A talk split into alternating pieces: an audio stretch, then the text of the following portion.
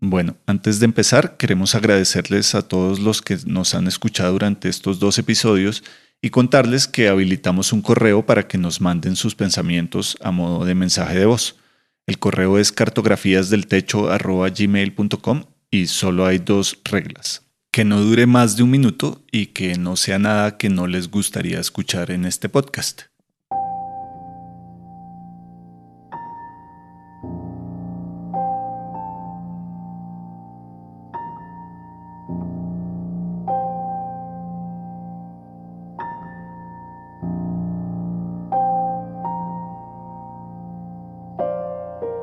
Sinceramente creo que la peor parte es el insomnio. Verán, sufro de insomnio hace varios años y créanme que he probado de todo para combatirlo. Las goticas de esta planta o esta otra, sí, las de marihuana también.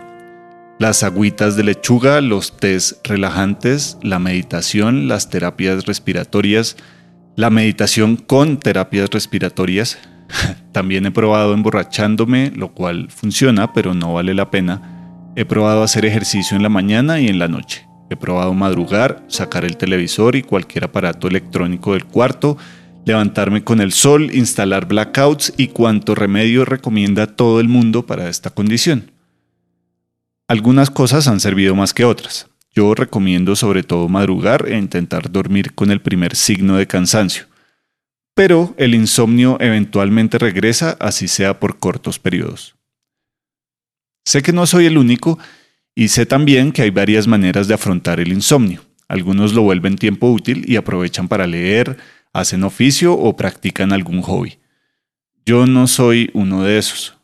Yo en cambio soy de los que no pierde la esperanza y pasa toda la noche dando vueltas en la cama haciendo ejercicios de relajación, intentando ir con mi mente a lugares positivos o a momentos felices y tranquilos.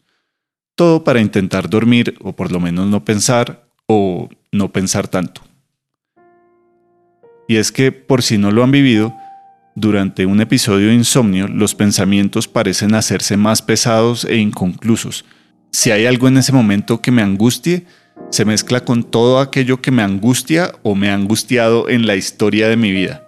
Si hay algún problema que debo resolver, el cerebro trabaja incansablemente hilando ideas, a veces incongruentes, para intentar encontrar una respuesta.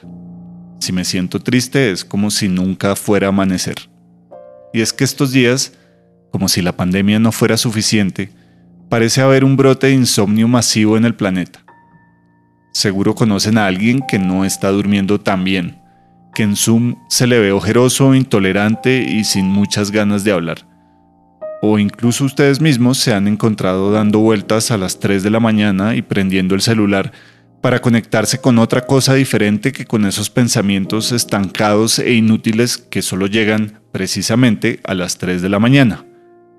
Ese loop mental que se parece más a un monstruo hambriento de neuronas saludables y que por alguna razón se refugia solamente en los pensamientos oscuros, consumiendo desde allí toda la fuerza y motivación del siguiente día, dejándonos con la misma energía que tiene un trapo sucio para afrontar lo que finalmente trae la mañana. Y es precisamente por eso que creo que el insomnio es la peor parte porque más allá de los problemas reales que podamos tener todos durante esta pandemia, los de algunos claramente más graves que los de otros, el insomnio hace que el siguiente día sea mucho más difícil de lo que debería ser.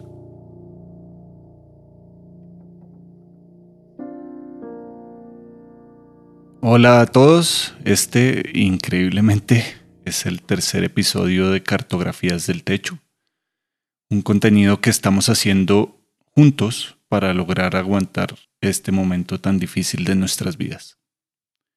En este episodio, Daisy Rivera, comunicadora con una maestría en gestión ambiental y como ella misma se describe, conversadora y andariega. Qué difícil y fascinante es ser niño en estos tiempos.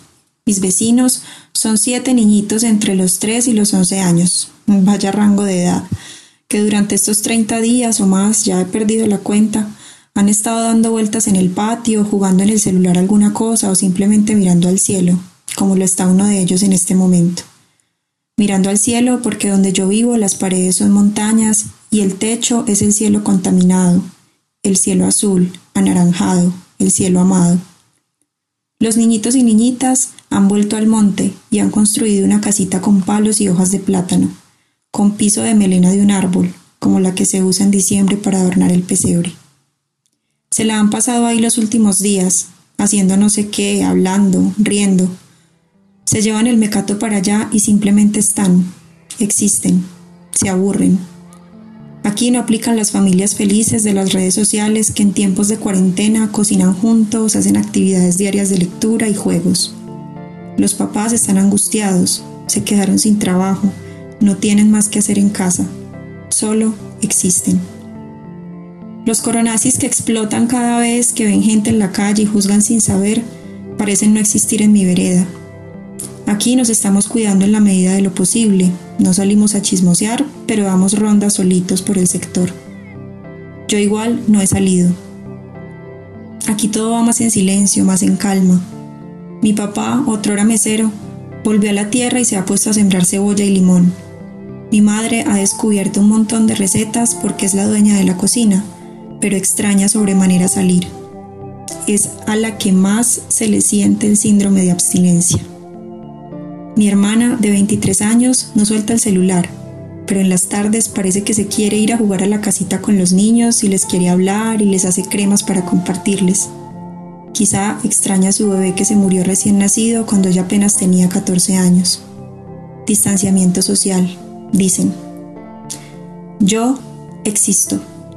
Cuando esto empezó, empezaba también a florecer mi vida después de tres años de andar marchita por el mundo. Y ahora tengo que regarme todos los días con unas dosis raras de optimismo. Porque en realidad no soy muy optimista, ni creo que esto vaya a traer cosas buenas. ¿Qué puede traer de bueno la pandemia? ¿Qué puede tener de bueno la muerte? No creo mucho en las moralejas. Al dolor hay que dejarlo pasar hay que dejar que atraviese los órganos, que parta el corazón en mil pedazos, que taladre la cabeza, que vuelva a cortar el cordón umbilical como cuando se murió mi abuela. Entonces mi optimismo consiste en ver esos niñitos que se volvieran a entretener con tan poco, estar debajo de un techo de hojas en el monte, todo. Consiste también en simplemente agradecer porque aquí y ahora estoy bien y vivo en un lugar que ha sido bondadoso conmigo, consiste en tener una esperanza de volver a ver y abrazar y besar, no una ilusión, una esperanza. Las cosas no estaban bien en el mundo, las cosas no andaban bien en el mundo. Y yo, convencida de los pequeños cambios, hacía cosas en comunidad. Mi trabajo como facilitadora de talleres de comunicación y educación ambiental era básicamente lo que no se puede hacer ahora. Contacto físico, abrazos, besos, grupos, hacer mapas en conjuntos, rotarse los marcadores, juntarse para las fotos, grabar sus voces, sentir sus latidos y escuchar de cerca sus palabras, viajar en bus, chiva o avión, juntarse de nuevo, abrazarse otra vez, compartir el jugo, sentir el sol y el viento de Urabá, volver recargada. A veces quiero creerle al doctor Ginás cuando dice que una vez que pasen un par de meses y que la gente se pueda besar y no le pase nada, pues empezarán a besarse de nuevo. Si no, ¿cómo vamos a sobrevivir? Al contrario de muchos, a mí sí me gusta salir con amigos, ir de rumba, mezclarme en los sudores colectivos de los conciertos y en la euforia de un estadio. También me gustan las marchas, los toques al aire libre, las cenas con mucha gente y hasta jugar amigo secreto. Juntarme, Creo mucho en la comunidad y en el movimiento, quizá demasiado. Ahora tengo disque que reinventarme el trabajo, ver cómo tengo que interactuar con una pantalla más horas al día que con la gente, ver cómo en remoto desaprendo. Quizá, y como consuelo, esta era otra forma de florecer. Estudié comunicaciones, pero ahora se me olvida mediar. No quiero mediar. Solo ver los niños, pasar detrás de mi casa, irse al monte a comer mecato en una casita de palos, hojas y melena.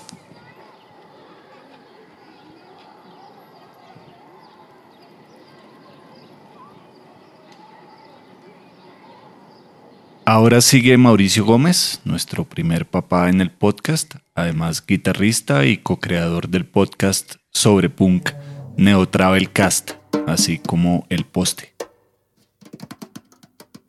Este podcast tiene un pequeño problema, es que cuenta una versión de, de la realidad o de lo que está pasando, desde la perspectiva de esas personas que que tienen tiempo para mirar al techo.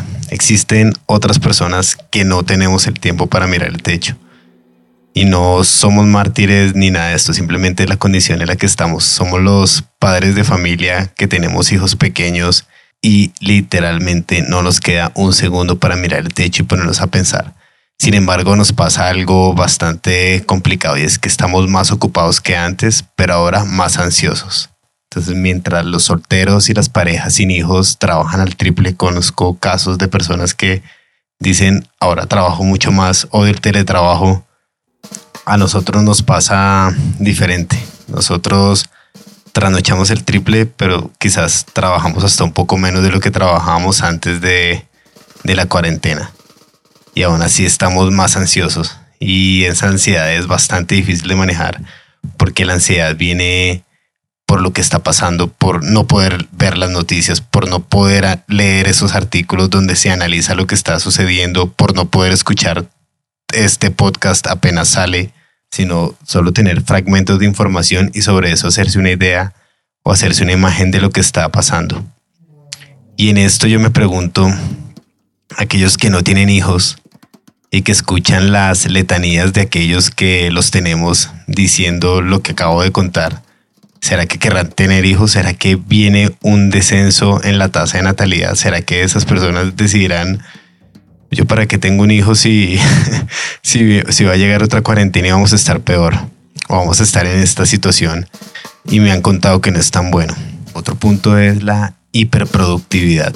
Ya, ya se ha dicho bastante de lo que está pasando y es que ahora hay que hacer más yoga, hacer más recetas y hacer un montón de cosas y oír un montón de podcasts, ver un montón de películas, leer un montón de libros, pero en el caso de nosotros los que tenemos hijos nos ponemos a pensar en los niños o me he puesto a pensar en los niños y digo, ¿será que nosotros estamos enfrentados a ese dilema de primero querer reemplazar el colegio, querer, querer hacer pensar que, que la vida sigue y que ellos van a tener un año normal? ¿O vale la pena hacerse la idea de que ese año normal no existe? ¿Será que solo mi hijo se va a quedar estancado o todos se van a quedar estancados? Y me hace pensar en, en, lo difícil que es crecer para un niño confinado a cuatro paredes durante tanto tiempo. Mi hijo hoy decía, estaba hablando con la abuela sobre cómo era antes y él decía, y cuando estaban en cuarentena, ¿cómo hacían? Y mientras nosotros los adultos nos presionamos y nos dejamos presionar a aprovechar la cuarentena, yo me pregunto de todo lo que empezamos en este momento, ¿qué va a quedar? De este podcast, por ejemplo, ¿será que existirá más episodios después de que acabe la cuarentena? ¿O ya no va a haber tiempo para analizar el techo? ¿Será que se va a volver como un pantano de Vargas o un puente nacional donde se ve todo lo que quedó en esa batalla, pero de ahí en adelante no pasó nada? Si antes estábamos abrumados con la cantidad de cosas que quisiéramos ver para no sentirnos atrás. Ahora todo lo que hay que leer, todo lo que hay que escuchar y ya no da. Quizás necesitábamos, necesitamos tanto contenido, ni idea. Y en esa línea pienso en las congregaciones culturales. Y lo, y lo tomo con un ejemplo de un concierto virtual en el que estuve el fin de semana pasado me estaba dando cuenta que a veces el concierto era la disculpa para tener dos momentos, era el pre y el post, y gran parte de un concierto era reunirse antes, hablar, conversar, estar juntos y luego ir al concierto. O sea, tanto que el otro día vi un meme que decía, hacíamos fila y éramos felices. Para este concierto por Instagram no hubo nada, no hubo absolutamente nada de pre, sino estar ahí y luego no hubo after, de, no tener nada que hacer después, ir a esperar el taxi juntos o tomarse una cerveza o comer perro caliente trasnochado, pues el que no hubiese nada hizo sentir que le faltó algo de ese concierto, que será lo primero que haremos cuando esto se acabe. ¿A dónde iré? ¿O será que no iré a ningún lado? Y por último, quisiera saber si será suficiente esto que está pasando casi mes y medio para cambiar pues como la, psicología colectiva, el, ser humano que todos llevamos adentro. Y esto lo pienso por, por la reflexión que también en, en un episodio anterior hizo Sebastián y hablaba sobre los objetos y los objetos lo extrañaban cuando él no estaba en su casa. Y me, y me pongo a pensar que muchos construimos una casa en la que siempre queríamos estar llena de todas las cosas que nos iban a hacer felices. Y resulta que llegó la cuarentena y, no, y, y de pronto no, no estamos usando el 100% de la casa, sino siempre estamos usando el celular y el computador porque queremos seguir en esa ventana o bueno, o asomados en la ventana.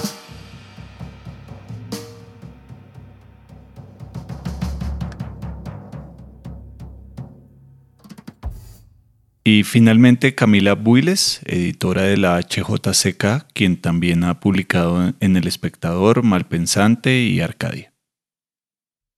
Siempre me quejé por el ruido de la carrera séptima. La ventana en la que recuesto la cabeza, la que está detrás de mi cama, es una especie de boca abierta ante la calle. Antes, y ese antes suena un tiempo que no sabemos cuándo existió, Siempre había carros y motos y gente caminando y ambulancias con personas muriendo. Siempre alumbraban los cigarrillos y sonaron las latas de cerveza. Los borrachos gagueando o lanzando puños al aire. Podía oírlo casi todo, la dicha del viernes y la pesadez, la insondable angustia de los domingos. Ahora que no suena casi nada, agradezco estar de frente a la languidez de nuestros sistemas. Todo se desmorona y eso incluye nuestros propios sonidos. Ahora, Ahora solo veo figuras mudas tratando de ejercitarse en una sala o hablando por un teléfono. Pienso en los conciertos a los que fui y están tan lejos. La última vez que bailé. Y eso no es nada. No importa el cine ni el baile. Lo único que hay en esta calle es un letrero de neón rojo de Buffalo Wings. Los trabajadores de Buffalo Wings se sostienen de la esperanza o de la obligación. Barren a las 7 de la noche y cierran a las 8. Nadie sale a comer alitas. Nadie sale a comer. Hay gente en la calle, sin embargo. Estamos confinados por el miedo y el mundo renace a tan solo días de nuestra parcial ausencia. Los canales de Venecia limpios, los caballos desbocados en la avenida Suba, los jabalíes de Budapest, nosotros no somos el mundo, el virus es el mundo, la tierra, los animales que comemos son el mundo. Nosotros, nosotros nos quedamos varados en la mitad del camino, erguidos pero sin corazón en el pecho. O sí, nos quedamos en la mitad y en esa mitad queríamos ver y viendo dañamos y asesinamos. El virus es nuestra réplica, ir de un lado a otro sin importar mares o vientos y diseminar la catástrofe. La catástrofe. Una ciudad desierta se ha posado a nuestros pies. Encerrados habitamos el espacio de la no ciudad. Habito Bogotá, pero no puedo caminarla. Y caminar es la forma en la que entiendo el mundo. Lo conozco al paso. He pensado en las calles desiertas y nosotros, pudiendo de nuevo salir dentro de nuestras casas, por una voluntad amansada. Ese sí que sería el fin del mundo, la eterna cuarentena, la pérdida de caminos, la falta de posibilidades, la luna y los cielos caben en mi cuarto hoy, pero mañana se marcharán, porque nada bello y nada sublime sobrevive ante el encierro. Hemos estado encerrados en casa. He pensado entonces si esta casa que habito hoy era la casa que yo conocía antes, antes de todo esto, de la distancia y los antibacteriales. Y creo que no. Creo que esta casa es distinta a la que visitaba solo para dormir. Este espacio cúbico, cuadrado, redondo, es hoy una representación de mi cuerpo que ha mutado en tantas formas en estos días, que ha sido también lluvia y fuego, que ha sido cenizas. He descubierto, por ejemplo, que no conocía la cocina de esta casa, su horno, sus olores, que era una extranjera en mi sala y que la cama, ese pedazo de tela y madera, mi escenario de escape, no era nada a comparación con la ducha. Saqué la ropa del closet y la vi de cerquita, llena de pelos míos y de mi gato, Olía la calle que ya no existe y me entusiasmó verme en esas fibras y saberme cuidada por mí misma. La vida es eso, supongo, el encuentro de nuestras huellas en lo que creíamos estaba muerto. Por estos días, todos mis pensamientos parecen ir de lo grande a lo pequeño. Lo grande, esa ciudad emancipada de nuestro orgullo. Lo pequeño, yo. La nada, yo. Lo grande, la enfermedad. Lo pequeño, mis pulmones. Me avergüenza escribir estas palabras porque sé el sufrimiento de los otros, pero fue como lo dijo la escritora argentina Mariana Enríquez. Todas estas palabras que escucho, todo este ruido de opiniones y datos y metáforas y recomendaciones y videos de Instagram y la continuidad de las actividades en formato virtual, toda esta intensidad, ¿no es acaso pánico puro? ¿Qué agujero se intenta tapar? ¿Qué fantasía de extinción? Pienso en insectos escapando de la mano que enarbola el veneno esa cucaracha que corre y corre y logra esconderse detrás de los lavarropas. La vida parece resignarse a cualquier condición. Vivimos en medio de la guerra y amamos durante las explosiones. Este, a pesar de todo, es el primer evento mundial, la primera gesta de la globalización, la primera vez que parece detenido el mundo para la mayoría de seres humanos. Restringidos nuestros pasos y nuestras formas de vernos, y vernos es amarnos. Amarnos suena a amarrarnos, me imagino una raíz apañada en mi tobillo, pero las raíces no se ven, las raíces emergen en el tronco. ¿Cuáles son mis raíces? Siempre nos han dicho que las raíces son las familias, las madres y los hijos, los padres, los hermanos. Y pensé en las veces que he tenido que agarrarme de algo para sobrevivir. Y ese amarre, esa cuerda, siempre ha sido mi propio espíritu, mi propia voz. Claro que me han ayudado y me han levantado el suelo otras personas, pero he sido yo misma la que me he sostenido ha sido mi tronco, que es mi corazón, el que no se ha quebrado por completo. Si las raíces no se ven, no son estas paredes. Si las raíces me edifican, no es la sangre que corre por mis venas o los huesos que mantienen mi carne fija. La raíz, creo, es todo lo que he sido en otras vidas y que ahora soy, la explosión de una supernova, la voz de mi cabeza, algo mucho más que un virus.